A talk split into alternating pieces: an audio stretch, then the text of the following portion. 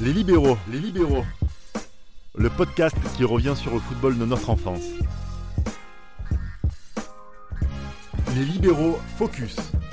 De retour, chers amis, avec euh, ce canapé. Le, le canapé, il va, il va être célèbre.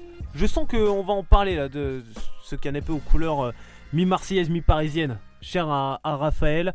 Mais surtout, on, on va parler là de, du. du... Ah, c'est- j'aime pas cette période. J'aime pas cette période. Je, je sens que vous, vous allez l'aimer, mais moi, je l'aime Ouais. pas parce que ça fait, ça fait référence à une année, vous voyez, 2002, qui moi me reste vraiment en travers de, de la gorge. Les élections?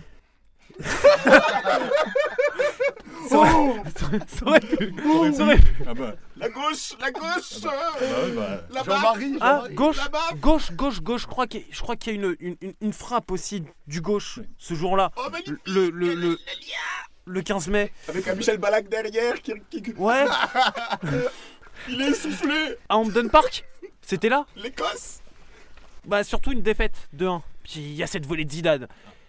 Pour moi, supporter de Leverkusen, c'est un drame puisque c'est la dernière euh, finale européenne que mon club a joué, mais en même temps, c'était un, un soir de fête pour ce Real Madrid, pour un Real Madrid galactique. Mais au final, les galactiques, ils sont considérés parfois comme des briseurs de rêve, enfin dans un seul coin de l'Europe, allez deux maintenant à la rigueur, mais c'était surtout pour certains des créateurs de rêves. Vous en pensez quoi vous? C'était des briseurs de rêves ou des créateurs de rêves? Créateur de rêve. Créateur de rêve. euh, C'est une équipe qui, moi, qui m'a fait rêver. Moi qui m'a fait rêver. euh, moi qui suis euh, de culture, entre guillemets, du calcio, donc italienne, euh, par le Milan AC, et comme il y avait beaucoup de Français à l'époque, avec les couvertures Canal, etc. etc. Mais le Real, c'était euh, c'était magnifique à voir jouer, vraiment. C'était limpide, c'était simple. Les liens entre les joueurs, ça, les joueurs, c'est comme si, comment, comment dire ça?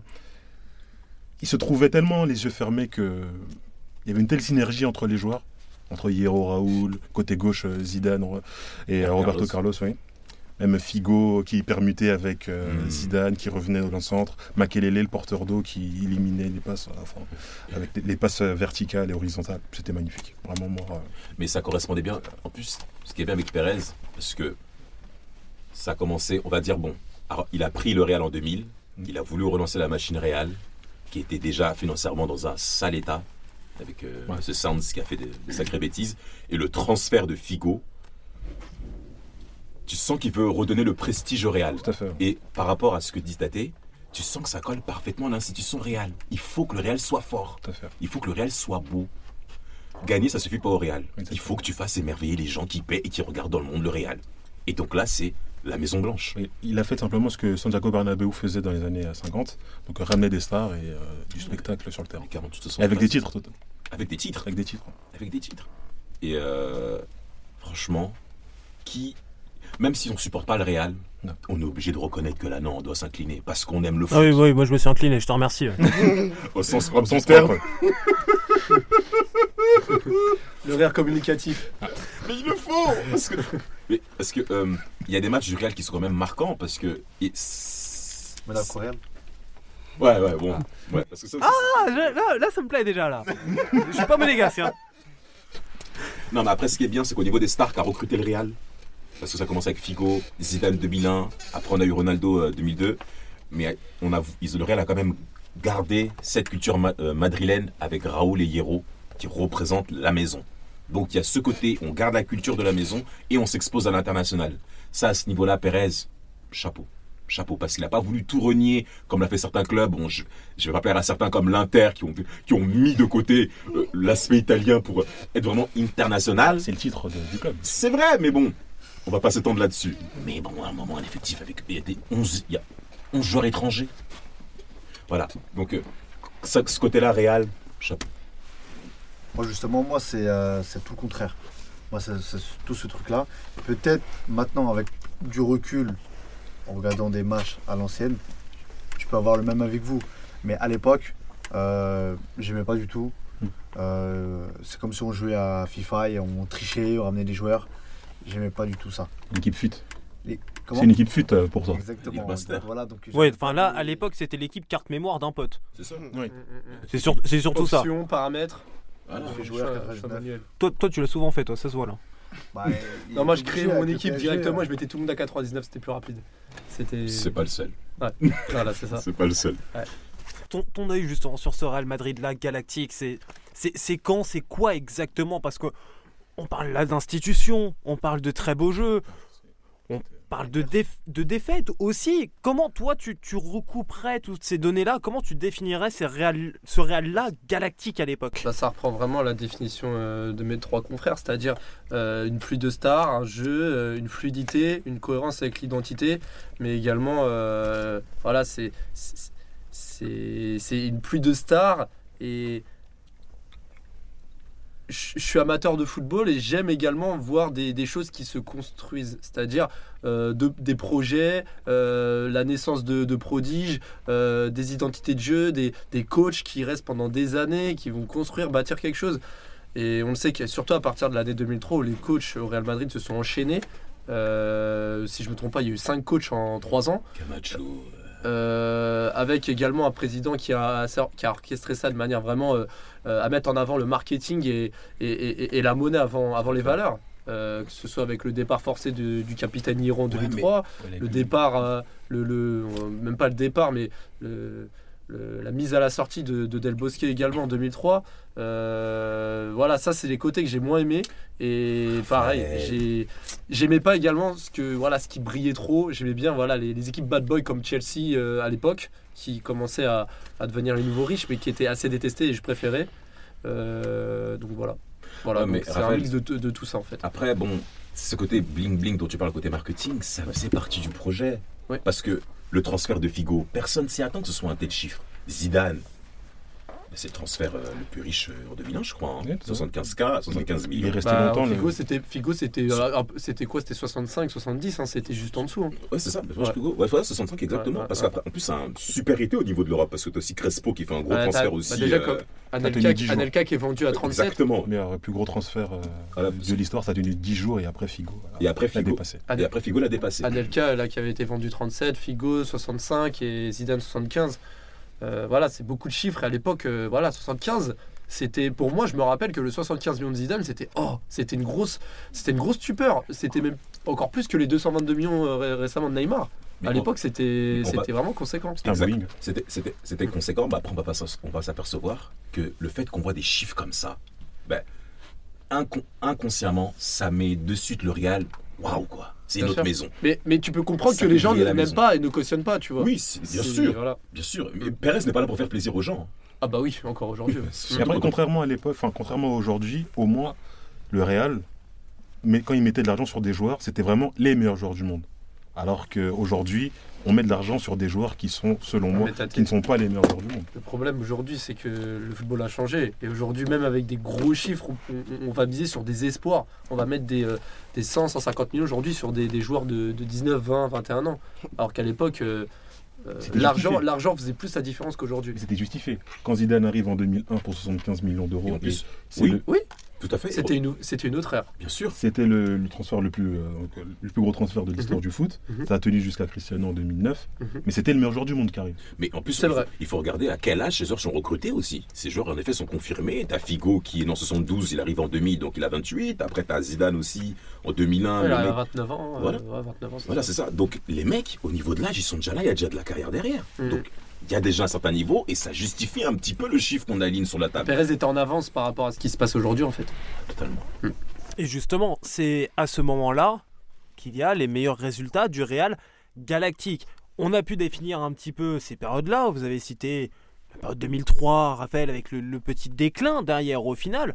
On va dire 2000, 2003, on compte un petit peu large hein, pour se mettre personne à dos, puisque chacun va dire Ah non, ça va être là, ça va être là. Je suis sûr que même entre vous, vous n'allez pas pouvoir définir un début précis pour les galactiques, mais en comptant large. 2000-2003, c'est à ce moment-là qu'on a la plus belle époque de ce Real-là. Comment on, on- décrirait le jeu de l'époque? Quels souvenirs on a de ce Real-là hyper galactique et comment on explique finalement que ça a si bien marché? Alors qu'on avait quand même empilé les, les stars hein Bah, je suis moyennement d'accord avec toi. Si bien marché. Il y a un Ah bah, titre, y a un stars. continental Ah oui, déjà. qui, a- à l'époque, sans vouloir dévaloriser euh, les performances qu'on peut faire aujourd'hui, c'était quand même très compliqué de l'avoir le titre continental. C'était relevé. Ouais, mais le Real euh, venait de. Le, le- le Real euh, a obtenu ce titre en 2002, mais il faut pas oublier qu'avant les Galactiques, ils étaient champions d'Europe.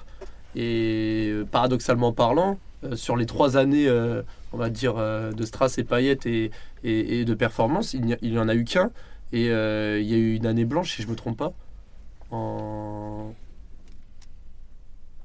Non. Non, Il n'y a pas eu d'année blanche. Non, c'est 2003-2004 l'année blanche. Ok, ouais, ouais, c'est c'est ça, c'est Ah, bah, c'est après, 2003-2004. oui, exact. Mais, mais par rapport. Alors, avant même de parler des titres, il faut parler de Del Bosque, parce que Del Bosque, là où son approche managériale a été exceptionnelle, c'est qu'il a laissé libre les joueurs du Real.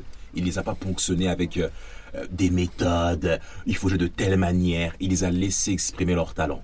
Et ce qui est intéressant, c'est qu'il a même travaillé sur le fait que vous, vous parlez le même langage, en fait. Vous êtes tous des grands joueurs.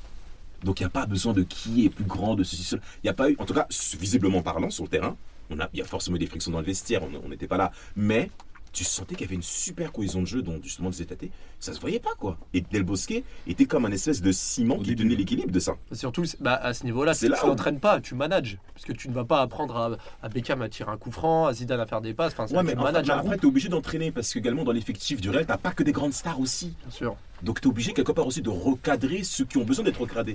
Comme tu l'as bien dit, hein, Zidane, les grands joueurs n'ont pas besoin, souvent dit que ce sont les plus simples à manager. Mais c'est un effectif Un qui est autre beaucoup métier. plus large que les stars. C'est notre métier. Exactement. Tout à fait, je suis totalement d'accord avec ça. C'est notre métier. Mais euh, pour en revenir à. Ah, Pour en revenir au match euh, référence du Real à cette période-là. Pour en revenir au match référence euh, à cette, à cette période-là, ah, on ne peut pas oublier quand même les, le match face à Manchester, les matchs allés contre, euh, contre la Juve et euh, le match de poule contre le Milan AC. Moi, moi ce soir-là, sincèrement, le Real m'a tout simplement m'a fait rêver. C'était limpide, c'était simple. Euh, déjà, après, le problème de cette équipe, c'était que elle se reposait quand même sur ses acquis. C'est-à-dire qu'à des moments, il y avait des soirs où elle pouvait vraiment mettre des cartons. Ça les a coûté cher justement contre la Juve. Et euh, c'est vraiment. À des matchs, elle pouvait vraiment mettre des cartons, mais se contentait euh, d'un 3-1, d'un 2-1. Après, avec euh, aussi un manque de réussite par moment. Mais c'était vraiment le défaut de cette équipe-là. Mais les, ces trois soirs-là, au Bernabeu contre le Milan, contre la Juve et contre euh, euh, Manchester United, c'était tout simplement. Mais, euh, ah, euh, mais tu as raison hein, quand tu dis qu'elle repose sur acquis. En fait, elle était tellement sûre de sa force, elle savait qu'elle pouvait bastonner tout le monde. Hughes. Ça, Il y avait une telle maîtrise, il y avait une telle Non, maîtrise par rapport trop. aux autres, c'était C'est euh, trop, c'était- surtout. c'était impressionnant. Oui, oui, surtout quand tu les laisses, parce que surtout quand tu les laisses un petit peu manier le ballon même de l'arrière, quand ils repartent de l'arrière, parce que le Real, c'est vrai, pouvait anticiper de jouer long avec les appels de balle, même de Raoul ou de, ou de R9. Mais je cours, Hierro, balle au pied. Hierro, hein. Impré- En fait, ce qui Ouais. était le plus impressionnant, c'était qu'ils arrivaient à rendre des, très grands joueurs minables sur un match. Oui, Roy, exactement. Roy Keane, par exemple, Mais il, match il a aller. tout bu, mais il était- Butt, il n'en pouvait plus. Il Une était personne- rouge à la 65e, il était rouge. Une le personne mec. qui ne connaît pas va voir ça et va se dire mais Roy Keane c'est un joueur C'est euh, qui, moyen hein alors que c'était l'un des meilleurs joueurs. C'est Helsingborg en fait. Tout simplement Alors que- c'était euh, Ouais, ah mais c'était Non, mais c'est non. ça. c'est- ouais, je te le euh, Non. rouge, tout ça. Moi, je vais rebondir sur le match de contre Monaco en 2004. 2004. Comme vous dites, elle se repose sur ses acquis. Oui. Mais est-ce qu'il y a eu un peu de mépris par rapport à cette équipe-là Oui. Sur le match aller, ils ont gagné il me semble, 4-2, 4-2. 4-2, 4-2, 4-2, 4-2. Sur l'aller, ils ont marqué le premier but, Ronaldo Hmm. ou Raoul. je- ah Raoul Raoul avec, Raoul. un, avec un mouvement avec Figo Il y a eu du Ronaldo. mépris ou pas? Comment vous vous dites ça par rapport à- Bah, en fait, moi je pense, pour, rapport- pour répondre à ta question, Oui. Le score a, a fini à 4-2, mais il aurait dû finir à 4-1. Le Real fait 10 dernières minutes où ils sont Ouais, off. et Skilacci qui marque le but, c'est vraiment le- un, un peu, un peu comme le but de Van Nistelrooy euh, à Bernabeu euh, pour Le le, match 3-1. aller. Le C'est- 3 Même si derrière il y a pas eu l'élimination. Pas trop vite sur ce match, pas trop vite. C'est c'est le- c'est- c'est ce genre de but, tu sais, le, le- le petit but qui va faire la différence et qui va donner confiance à l'adversaire pour le match retour.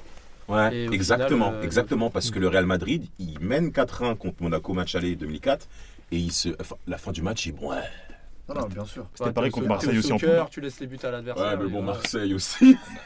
Non, mais ils avaient tendance- en fait ils avaient tendance à faire ça souvent Oui, et même en championnat. Et cette équipe en championnat aussi, bah, pour en revenir euh, en 2004, elle prend un carton contre Séville euh, le 4-1. Il y avait des signes avant-coureurs. Saragosse, Exactement. Il y avait des signes avant-coureurs. Et il ne faut pas oublier que contre Monaco, là, euh, quelques heures avant le match, il faisait du shopping. Il faisait du shopping. Il shopping. On voyait Figo avec euh, des, vraiment- des sacs de. Ouais, Ouais, ouais, ça. à Ah Monaco. ouais, Shopping. Il a fait la course, les courses pour sa, pour sa femme. Hein, pas, le niveau de concentration n'était plus, n'était, il y avait une cassure. En tout cas, c'était plus dedans. faut pas oublier ce que euh, Zidane dit à Julie. À la À mi-temps. Roten, à Roten. À la À mi-temps. Julie, à Julie. Ah, je crois que tu parlais. Non, non, dit Roten, c'est Evra, c'est 2019. Tu, Ah, confonds un non, petit peu les décennies. écrit, sur son, a écrit dans son livre, hein, son autobiographie vers 2008, qui avait fait polémique à l'époque, comme quoi Zidane aurait insulté euh, sa, Sa mère. Sa mère, euh, Ouais, sa mère. quand il essaie de gagner du temps lors du 3-1. euh, Je trouve un- Il lui dit Ah, relève-toi, machin. Voilà. Relève-toi, Ah, euh, fils de. Élégant, Élégant. galactique. Mais pas très étonnant. Mais ce que Oui. Zidane aurait dit à Julie au retour des vestiaires, à lui deux, lui aurait dit, euh, donc Julie, euh, bout en train, euh, lui dit euh, Non, mais ce soir, euh, vous êtes vraiment au-dessus. euh, comment on va faire On voit pas la balle. Et Zidane lui rétorque Mais on a la rue ce soir. Et c'est ce qui, a- Ouais. et c'est ce qui aurait euh, C'est surtout que. harangué. En plus, Julie, il égalise juste avant la mi-temps et c'est ça qui a vraiment reboosté Ouais, et ça leur a fait redonné mal. confiance aux Monégasques. Ah, Les fameux buts avant la mi-temps, c'est. Justement, ça c'est là. l'un des matchs pour moi où en Ligue, bah, c'est la- c'est- c'est- où en Ligue des Champions, le Real ne retrouve plus cette euh, cette défaite là. Cette défaite là quand même fait Contre mal. une, contre une équipe de Monaco, franchement, Monaco, qui, a- qui ça avait quasiment mal. pas d'expérience hein, à ce niveau-là de la Hormis, hormis Morientes. Hormis Oui, Morientes. voilà, voilà, mais c'est tout. T'as Morientes qui bah, qui C'est une équipe de jeunes. hein. oui. Ouais. Et Edouard Sier qui a un peu joué les matchs de Ligue des Champions en 2000 avec Ouais, Paris. avec Paris, mais le sinon, PSG, ouais. Mais ça compte un peu quand même. Mais Ouais, c'est le pas 4-3 non à la plus- Corogne, Voilà, tu vois. T'avais Bayern qui était là. mais c'est mais c'est vrai que cette défaite sinon- en 2004 côté Real, ça fait mal. Ibarra qui a joué la Copa Libertadores aussi. Aussi, avec, ouais. ouais, Avec Boca. Ça fait Ouais. mal. Mais Mais sinon, par contre, le, équipe. ce que j'ai aimé avec le. T'as des. T'as des sessions. T'as des. On va dire au niveau des statistiques.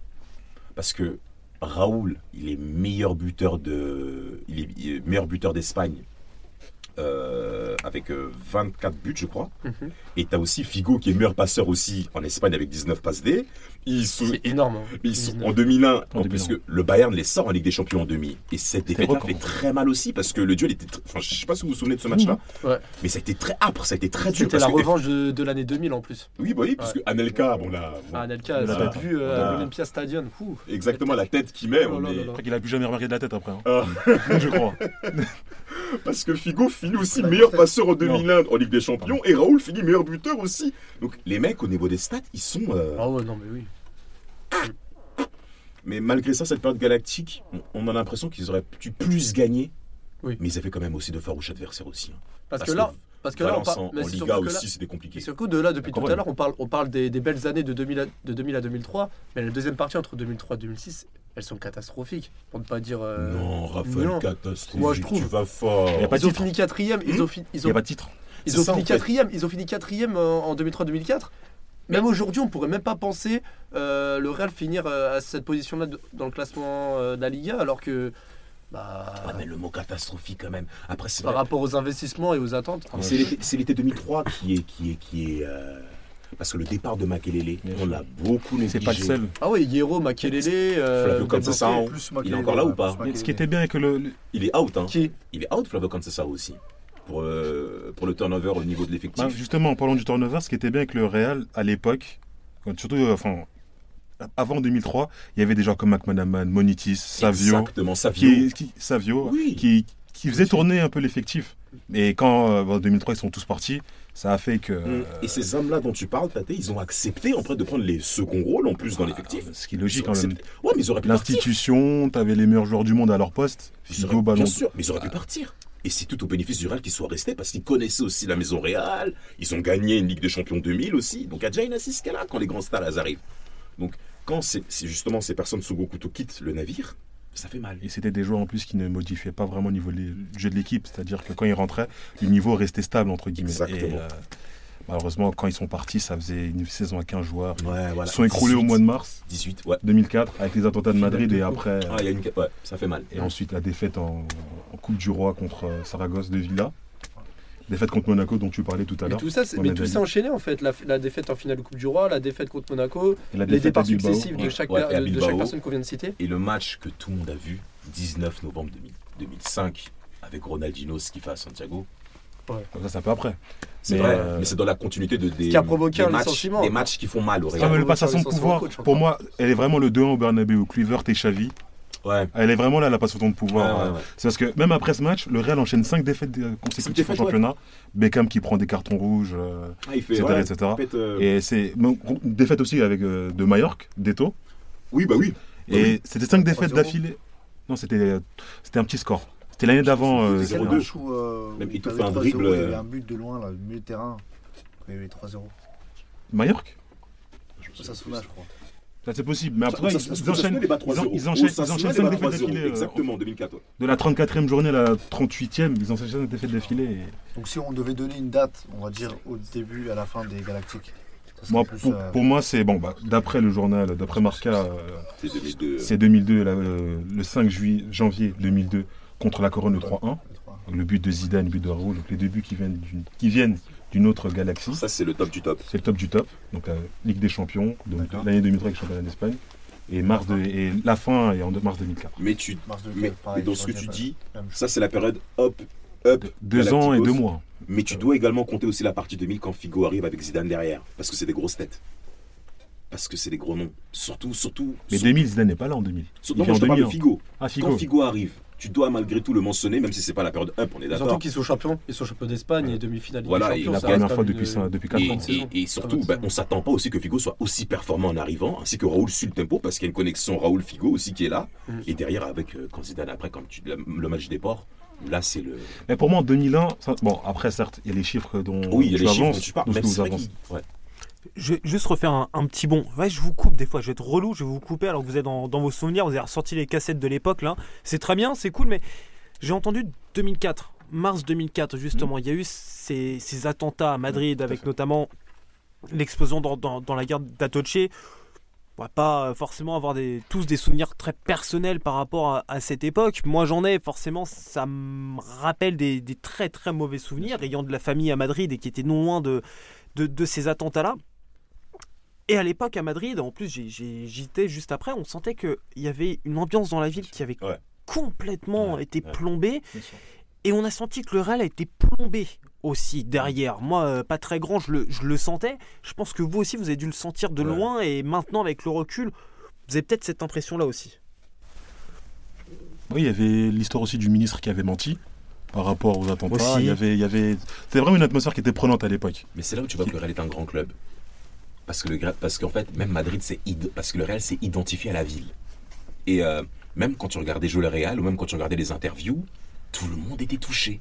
Mais ils arrivaient à te communiquer leur tristesse même au travers de la télé. Bon, Damas, d'un côté, le Real Madrid, encore heureux. euh, le roi d'Espagne à l'époque euh, épongeait les dettes du club et faux. était partie prenante du club. Donc Je suis forcément, d'accord avec toi. c'est Non, c'est logique. gratuit. Comment? C'est gratuit. C'est aussi gratuit que direct matin. Attendez, attendez. T'as des- T'as t'as des bonnes lectures, toi. Ah bah. Direct matin, toi. Bah, Ah, je- c'était pas je- 20 je- minutes. Je te laisse, je te laisse juger de mes lectures. Oui, oui, bah retourne à Tricot Magazine, s'il te plaît.